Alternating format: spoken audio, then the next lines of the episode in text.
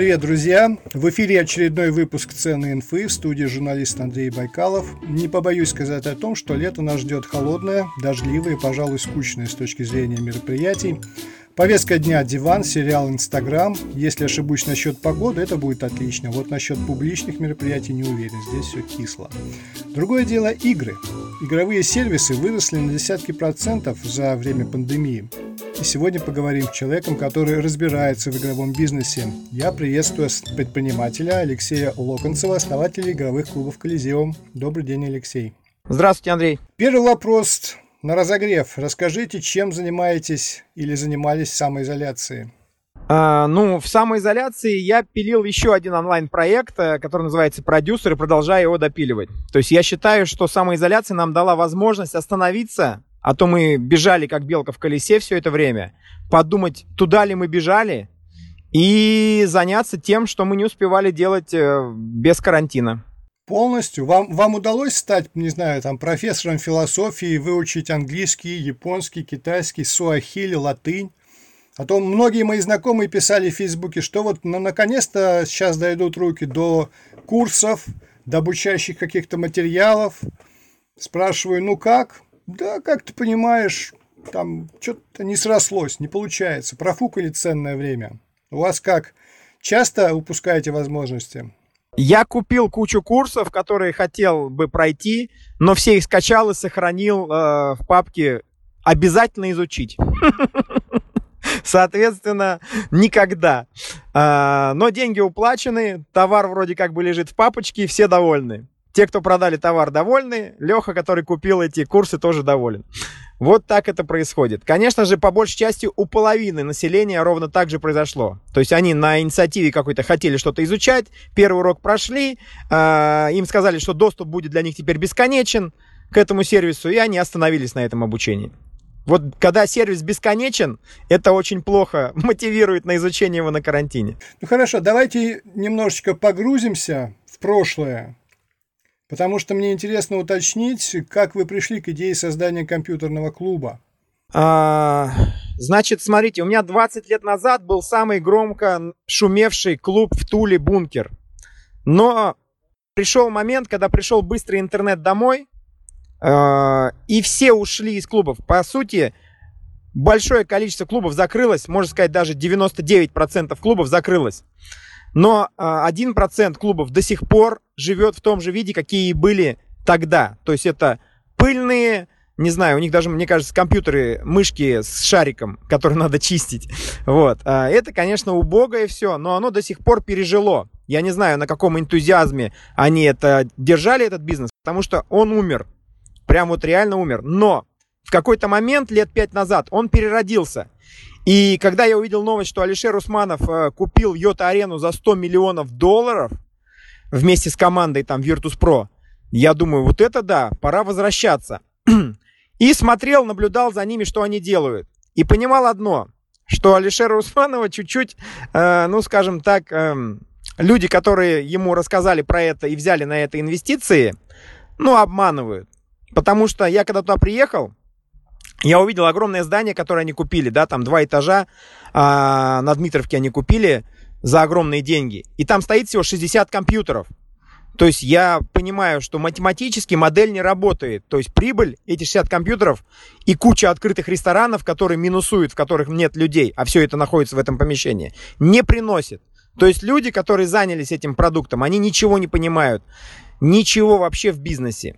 И я понял, что ниша пустая, если даже люди, которые с такими деньгами зашли, не знают, что здесь делать, то я сейчас зайду и покажу всем, что нужно делать. Что, собственно, и случилось. Мы открыли сперва а, в Туле, посмотреть, как это работает. Год он проработал в Туле, окупился за этот год полностью. Мы решили открыть в Колизеум в Коламбусе, огромный, на 350 квадратах, вложили туда 23 миллиона рублей, посмотреть, как он будет работать. Он на шестой месяц работы принес 2 миллиона 300 чистой прибыли в месяц. Мы поняли, что проект окупится также и в Москве за год, и решили продавать в мае прошлого года франшизу. Франшиза наша стоит миллион рублей только за франшизу, потому что мы там очень много делаем для этого. И э, мы продали 130 франшиз за этот год. То есть, по сути, век плохих франшиз, век кучи э, клубов, которые... У нас есть куча конкурентов, которые заявляют, что они лучшие. Мы продали 130 франшиз. Я считаю, что это можно внести в рекорд Гиннесса. Ну, смотрите, давайте все-таки чуть-чуть поподробнее тогда про франшизы, потому что сейчас я хочу задать вопрос по поводу бизнес-модели клуба, а у вас здесь все закручено в том числе и на франшизы. А когда я говорю про бизнес-модель, мне интересно уточнить, какие все-таки доходы, расходы, налоги и подобные вещи. Значит, смотрите, бизнес-модель в клубе. А, почему я так сильно переключился на клубы? Потому что я считаю, что идеальный бизнес это там, где нету суперспециалистов. И вот когда я клуб открывал, я понял, что здесь всего одна профессия, которая называется администратор, который берет деньги, включает компьютер, настраивает конфиги. Больше он ничего не делает. Все это может делать человек. Час назад он у нас не работал, прошел ровно час, и через час мы его можем уже устраивать себе на работу. Потому что у нас нет никаких ну, слож, сложных процессов.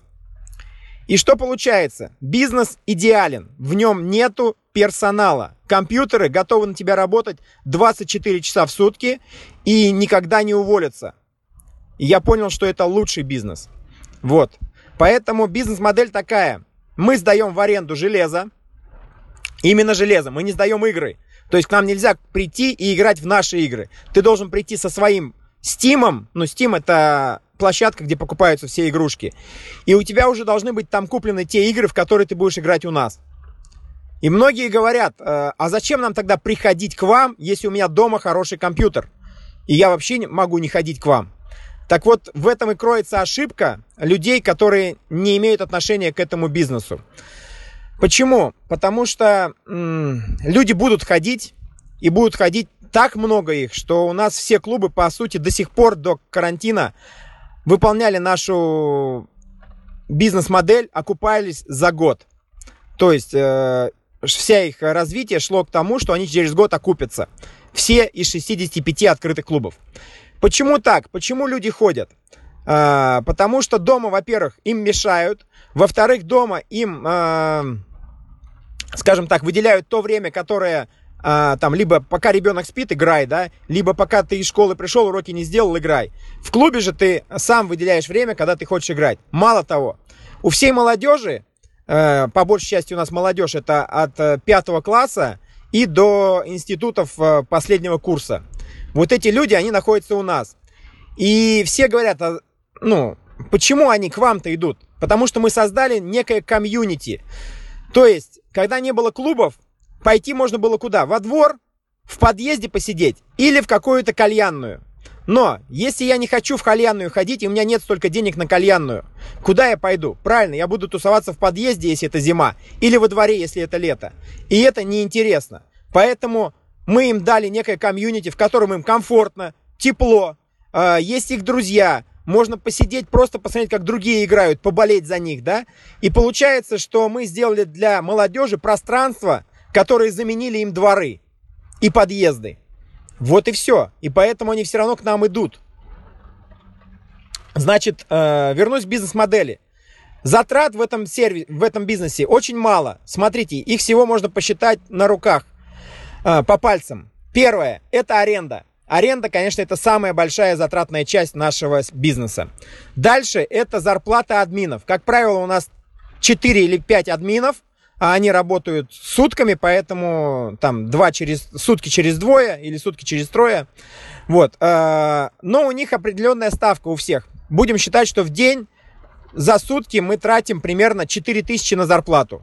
Вот, значит, 120 тысяч рублей в месяц у нас уходит на зарплаты. А, примерно 300 тысяч у нас уходит на аренду. Дальше 40 тысяч уходит на электричество и интернет. И 10 тысяч уходит на уборщицу. Все, затрат больше нет. Налоги мы пока попадаем под вмененный налог, а, и это не совсем большие деньги. Ну, будем считать, что тоже там в месяц 20 тысяч рублей. То есть сейчас я вам рассказал все затраты по клубу. А, ну еще 5% э, это роялти. И смотрите, если у вас даже оборот просто в день 10 тысяч рублей, что это сильно мало, потому что один компьютер в среднем приносит в сутки 1000 рублей. Если у вас 70 компьютеров, то у вас должно примерно 70 тысяч рублей в сутки быть. Но будем считать, что у нас 10 тысяч рублей в сутки. А, вот смотрите, даже при 10 тысячах рублей в сутки мы, по сути, окупаем все, кроме аренды. Ну, то есть чуть-чуть не хватило на аренды. Но такого не бывает, чтобы было 10 тысяч в сутки. Всегда больше. Поэтому считаю, что бизнес сильно э, хорош.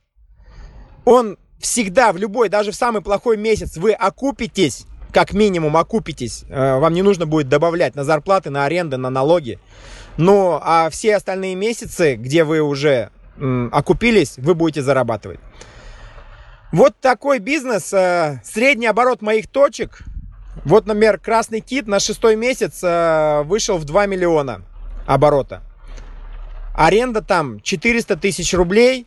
Э, ну и, собственно, считайте. Короче, затрат примерно 900 максимум. Может быть, 800 даже. Себе сколько оставляете? Ну вот смотрите, при двух миллионах остается миллион двести чистыми в месяц. Это на шестой месяц такой результат. Вот, поэтому считаю, что этот бизнес сильно хороший, и он очень э, быстро окупаемый. Самое главное, что компьютеры сейчас они не так быстро дешевеют, как это было раньше. В 90-х годах ты купил компьютер, донес его до дома, он уже в два раза подешевел. Потому что каждые 10 месяцев э, работал закон, забыл как называется, э, когда каждые 10 месяцев процессор удваивался в своей тактовой частоте в два раза. И только сейчас этот закон, там, два года назад перестал действовать. И компьютеры реально за год падают в цене максимум на 20-30%. Максимум. Поэтому это очень хороший бизнес, в котором и износ, э, амортизация оборудования не такая критичная, как была ранее. И а, а, доходность очень хорошая. И люди от тебя не уходят. И персонала мало. Короче, ну, святой Грааль. Хорошо, давайте, давайте еще про риски проговорим все-таки. На чем можно прогореть при открытии клуба? Э, что-то франчайзи не учел, неправильно посчитал, Прогореть можно только в одном случае. Если ты взял деньги у какого-то инвестора, а этот инвестор с первого месяца требует э, возврата денег и процентов, и тогда ты можешь прогореть, потому что, как правило, эти инвесторы и рушат все бизнесы, потому что у тебя болит голова уже не о том, как бизнес вести, а о том, как инвестору деньги отдать. Это единственный случай, когда можно прогореть, потому что во всех других случаях э, прогореть невозможно – еще раз повторюсь, из всех 65 открытых на сегодняшний день клубов до карантина э, они все показывали показатель, что они окупятся за год. Понятно. А в какие игры можно играть в ваших клубах? Ну, смотрите, главные дисциплины, которые приносят деньги и в которых тренируются люди, а по сути наши клубы это спортплощадки э, для игроков, это Dota, CSGO, Fortnite сейчас э, набирает популярность. Ну и все. Больше нет э, игр сильно популярных, которые прям... Ну, не, конечно, есть танчики, извините, забыл. Но танчики, это... В них играют, как правило, танкисты. Я это называю люди, которые от 30. Молодежь в танчики не играет. Она не сильно динамичная игра. Они хотят более э, быстрой реакции. Вы уже говорили про свою целевую аудиторию, а мне вот еще интересно, а команды, которые занимаются вот таким игровым электронными видами спорта, они к вам приходят на тренировки? Команды, которые профессиональные, они, например, принадлежат, вот те же, э, там, Virtus.pro принадлежат Йота Арене, да, и они, понятно, не могут ходить тренироваться в другие клубы. Это будет неправильно. А, но любители, любители, конечно же, они ходят а, к нам в клуб. Почему? Потому что мы в клубе предусмотрели еще и буткемпы. Это закрытые кабинеты, где 6 компьютеров стоит. Это 5 игроков и один тренер, как правило. И вот таких э, буткемпов у нас в каждом клубе минимум 2, а иногда даже 4 и 5. Потому что мы считаем, что самое главное, конечно, это когда приходят люди командами играть. И, конечно, у нас э, все буткемпы по большей части всегда заняты. Почему свою команду еще не сделали киберспортивную? Я сделал свою команду. Кстати, если наберете э, Колизеум э, арена команда, да, Тим, э, то вы найдете очень много отсылок на нее. Но мы выигрывали и международные чемпионаты, и даже бились в финале э, с Virtus.pro и с... Э, ну, короче, бились с лидерами, но проиграли финал. Мы так сильно пошумели своей командой, что я считаю, что очень многие нас уже знают.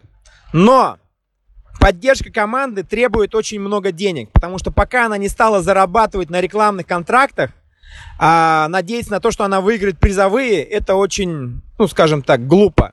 Поэтому я ее тащил, она обходилась мне 400 тысяч в месяц.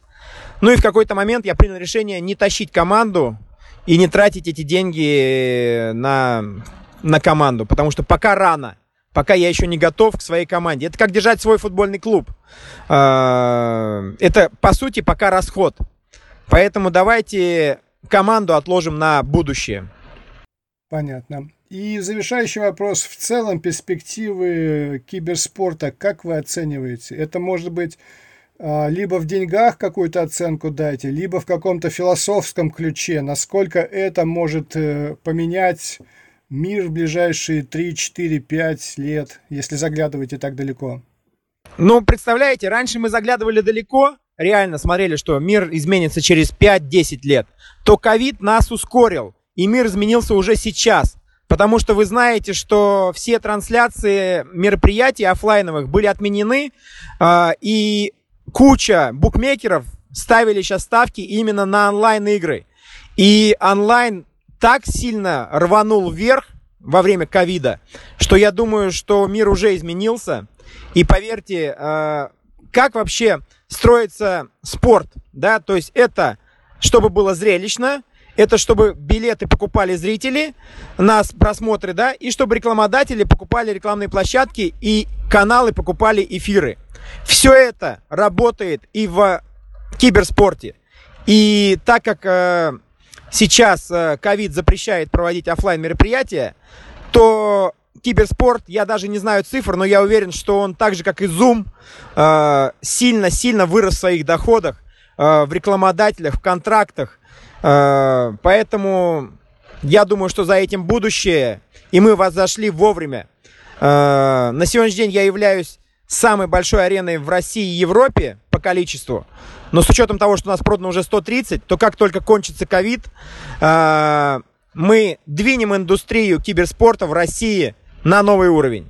На этом все, друзья. Я благодарю возможность узна... э, за возможность узнать ценную инфу об организации бизнеса на игровых клубах предпринимателя Алексея Лаконцева. Алексей, спасибо вам большое.